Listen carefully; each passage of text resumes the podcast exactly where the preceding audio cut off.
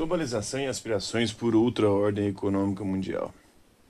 Como vimos, a globalização econômica vem, ao longo do tempo, proporcionando muitas inovações tecnológicas, além do aumento da escala de produção econômica e da rapidez dos fluxos de transporte e comunicação. Nos últimos anos, o volume de mercadorias e de pessoas que transitam entre países e continentes é o maior já visto na história. Nenhum país é, se encontra fora da globalização econômica, mas eles desempenham diferentes papéis nesse processo. A disponibilidade do grande capital de investimento encontra-se no norte econômico, que o investe de forma diferenciada em cada região do mundo. Os países desenvolvidos dominam os investimentos em pesquisa e desenvolvimento, P&D, eh, em ciência e tecnologia também. Aqueles em desenvolvimento e aqueles em desenvolvimento cabe realizar a produção em escala com grande parte do lucro e da rentabilidade retornando para as matrizes das corporações, localizadas sobretudo nos países desenvolvidos. O modelo agrário de subsistência ainda predomina em países menos desenvolvidos, mantendo milhares de pessoas ligadas ao trabalho braçal de baixa produtividade e de retorno econômico insuficiente.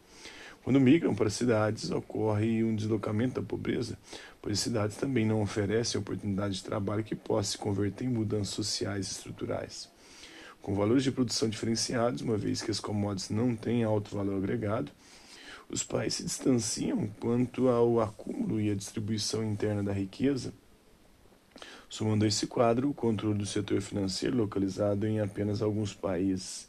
E tem-se então um resultado bastante desigual na repartição da riqueza mundial. Tem uma dica de filme, né? Enquanto com Milton Santos, o mundo global, visto do lado de cá, a direção do Silvio Tendler, o filme brasileiro, né, no ano de 2006, duração de 90 minutos. Na verdade, é um documentário. O documentário apresenta ideias discutidas pelo geógrafo Milton Santos, que aborda as contradições da globalização, tomando como referência os países periféricos do capitalismo. Então, o desenvolvimento econômico com desigualdade social. Na ordem econômica vigente, é imperativo produzir, consumir e lucrar, porém, o planeta dá fortes sinais de degradação ambiental em função da exploração, além de sua capacidade de recuperação ambiental, enquanto grande parte da população mundial enfrenta situações de vulnerabilidade social. No relatório anual sobre a riqueza mundial 2019 do Instituto de Pesquisa do Banco Suíço Credit Suisse, é possível visualizar a distribuição da riqueza por grupos de adultos divididos em estratos sociais independentemente do país. Mais da metade da população adulta do mundo detém, em conjunto, menos de 2% da riqueza mundial.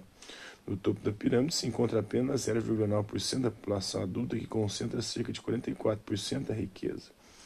Alguns países emergentes, como a China, conseguiram avançar e tirar milhões de pessoas da condição de pobreza, mas, após a crise econômica de 2008, observou-se o aumento da concentração da riqueza.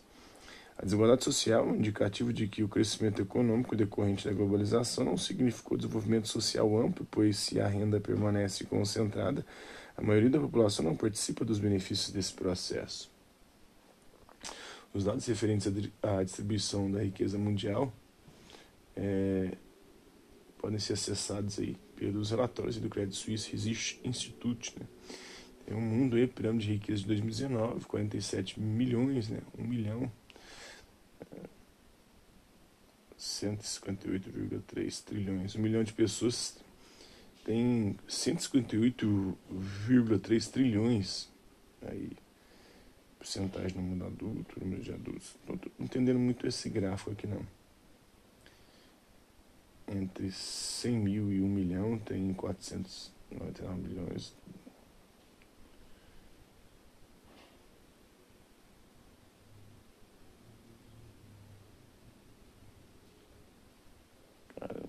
África, que não dá para entender muito não. Demanda pela emergência de um modelo econômico mais justo e inclusivo, capaz de se contrapor à discrepância social é, crescente, levou ao surgimento, a partir dos anos 2000, de movimentos sociais de abrangência mundial.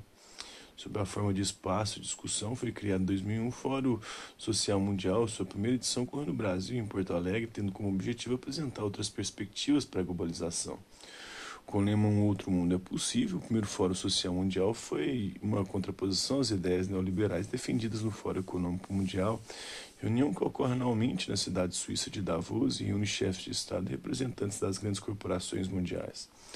A proposta amadureceu e ganhou adesão. Nos anos seguintes, o Fórum Social Mundial passou a reunir cada vez mais pessoas interessadas em estabelecer novos rumos para a sociedade global. O evento propõe um debate de formas alternativas de desenvolvimento econômico com responsabilidade socioambiental. Também na perspectiva de organização e manifestação social, é, surgiu o movimento Occupy Wall Street é, no final de 2011. O movimento colocava-se contra a corrupção e os elevados ganhos dos mega investidores internacionais, ao mesmo tempo que reivindicava soluções para as desigualdades sociais causadas pela globalização financeira.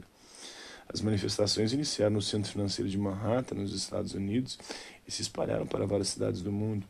Os participantes afirmavam que o movimento não possuía um líder e que as ações eram construídas coletivamente por meio de, das redes sociais. Então, os manifestantes do movimento Occupy Street protestam é, nos, em Nova York, nos Estados Unidos. Qual a importância das organizações sociais na luta contra as desigualdades sociais, os preconceitos, as inúmeras formas de violência e os problemas ambientais? Em sua opinião, participar de movimentos locais, como organização de bairros e grêmio estudantil, é um meio de protagonizar ações de cidadania ativa?